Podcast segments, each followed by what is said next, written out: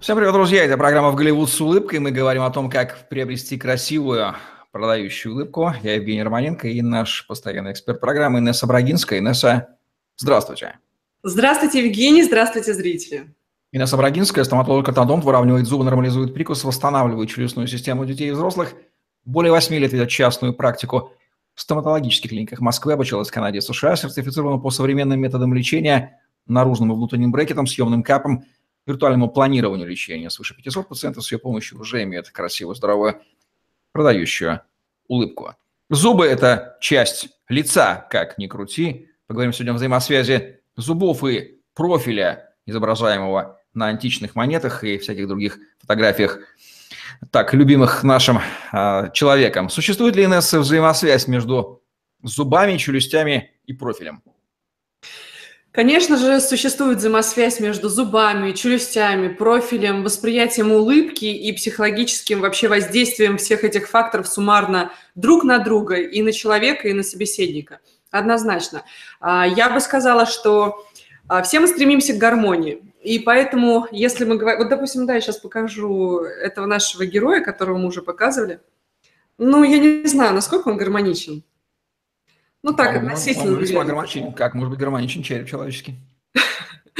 Да, может быть. Ну вот, может быть, сбоку он как-то посимпатичнее, кому-то скажет, кому-то покажет, что спереди. На самом деле мы же такие, если снять кожу.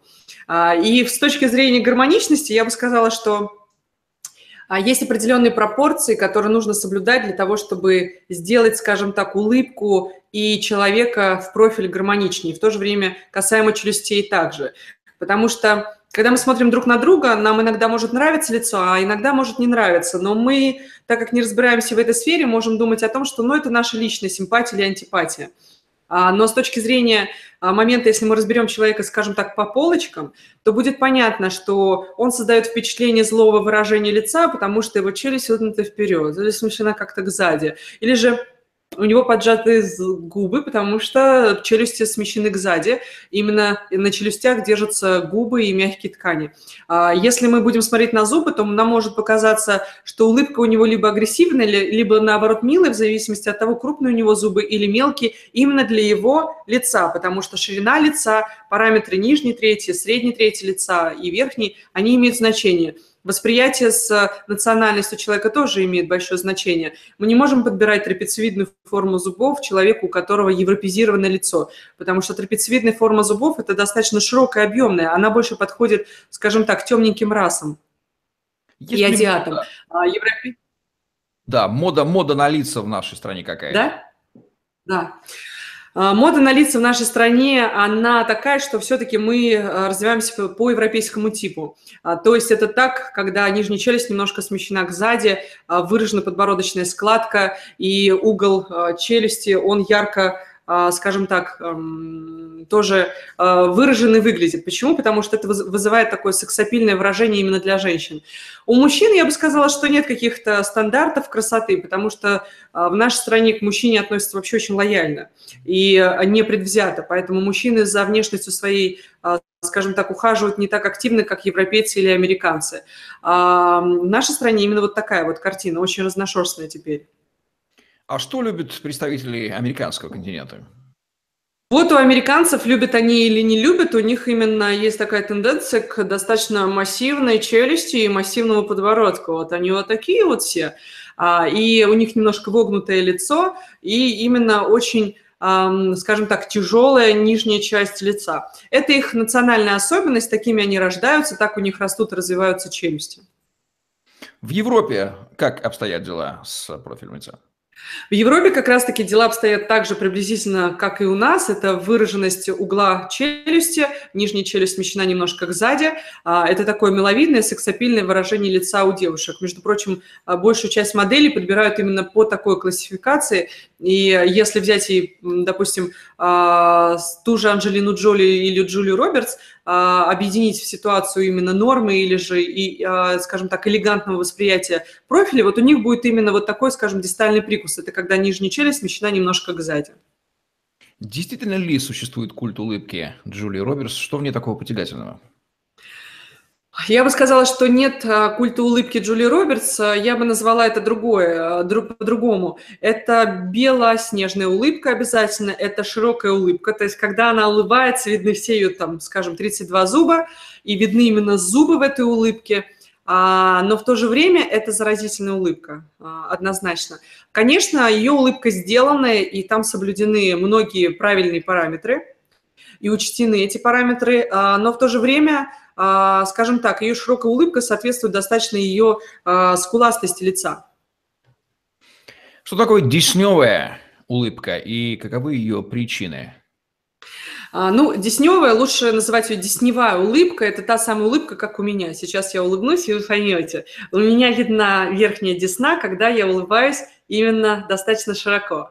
Поэтому с точки зрения десневой улыбки, это та самая улыбка, когда отображается десна. Если мы говорим о правильности или неправильности, все зависит от степени выраженности этой десны при улыбке. Есть люди, которые улыбаются, и у них просто-напросто видна вся высота а, верхней челюсти, то есть верхней десны. Это, конечно, выглядит некрасиво. Иногда таких людей грубо называют лошадьми, потому что, когда они улыбаются, у них видны десна. Но с точки зрения, скажем так, коррекции, это корректировать очень сложно. Ботоксы а, вряд ли помогают, и именно вот такая вот высокая улыбка, она требует хирургического вмешательства. Скушенный сзади подбородок и челюсть создают странное восприятие собеседника. О чем говорит подобный профиль? Этот профиль говорит, конечно же, о том самом дистальном прикусе скелетной формы, потому что дистальный прикус есть на уровне зубов, а есть на уровне челюстей. И если в профиле вы это видите и это отображается, то это значит, а, что нижняя челюсть смещена к сзади. Сейчас я покажу, как это будет на муляже нашем. Вот тот самый прикус, когда нижняя челюсть вперед, да, это выглядит достаточно по злому. Есть, когда вот он скошен немножко кнутри, это выглядит вот так вот. Создает очень странное вообще восприятие человека, как будто бы а, у него заячьи зубы, и хочется сказать, слушай, ну выдвинь там нижнюю челюсть вперед. Я такое часто слышала, пациенты говорили, вот у меня есть там друг, я вот все время смотрю, и вообще нижнюю челюсть сегодня вижу, нижние зубы тоже. А, есть ли какие-то косметические уловки для маскировки вот подобных недостатков? Да, конечно, многие прибегают к ботоксу, многие прибегают а, к моментам, что вот надо там не так широко улыбаться, многие прибегают к тому, что я буду фотографироваться только этой стороной или этой, она у меня рабочая. А, кто-то прибегает к, скажем так, обкалыванию лица и, скажем, созданию каких-то более идеальных пропорций лица для того, чтобы смаскировать именно челюсти, то есть чтобы как-то скрыть улыбку, перевести акцент зубов, с челюстей, с губ на какую-то другую часть лица, например, там на а, глаза, на нос, на скулы, а, не знаю, на грудь и так далее. Женщин таких очень много, я их постоянно вижу, и многие пациентки мне рассказывают о том, что, вы знаете, у меня некрасивые зубы, у меня некрасивая улыбка, поэтому вот я там сделала татуаж, поэтому у меня такие-то брови, поэтому у меня такой-то нос и так далее. Это на самом деле правильно, человек должен что-то чем-то компенсировать, если он не рискует идти, скажем так, сразу же в банк и делать это напрямую вот именно у стоматолога-хирурга или же там у челюстно-лицевого хирурга и так далее. Причина формирования такого дефекта – это нечто врожденное генетическое или какие здесь наблюдения? Причины формирования разные. Это бывают дефекты врожденные, это бывают, а, скажем так, а, в ходе развития до 18 лет свои особенности. В этом нет ничего плохого, человек вообще формируется до 18 лет, и он формироваться может по-разному. Сперва у него может быть нормальная челюсть, потом она становится ненормальной, сдвинутой назад или наоборот выпирать вперед. А, это все зависит от зон роста и как они развиваются в ходе вот этих пиков в 6-7 лет, в 12, 13, 14 лет.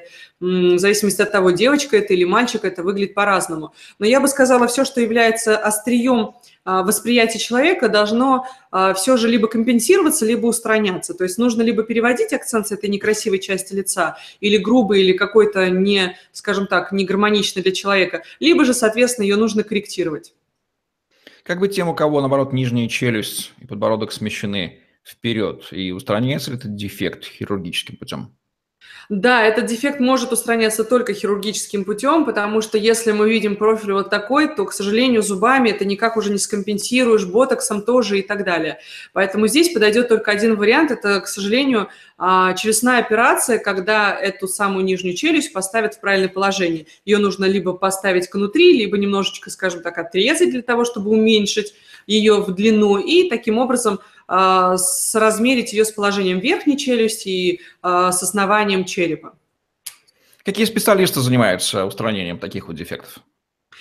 А, опять-таки, если мы возвращаемся к моменту того, что мы будем устранять такой дефект а, непосредственно по коррекции челюстей или челюсти, то это делают ортогнатические хирурги, это челюстно-лицевые хирурги, которые занимаются непосредственно корректировкой челюстей и вот именно а, корректировкой таких проблем.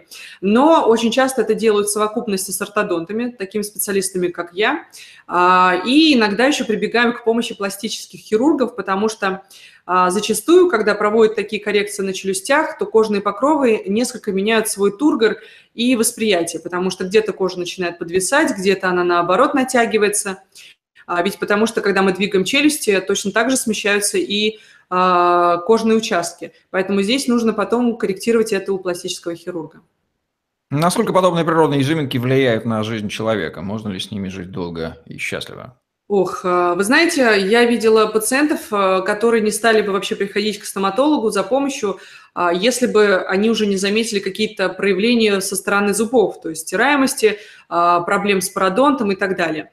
А, чаще всего приходят, если есть проблемы с речью, и, допустим, логопед сказал, вы знаете, вам нужно поправить челюсти, потому что потому. И тогда он приходит к нам.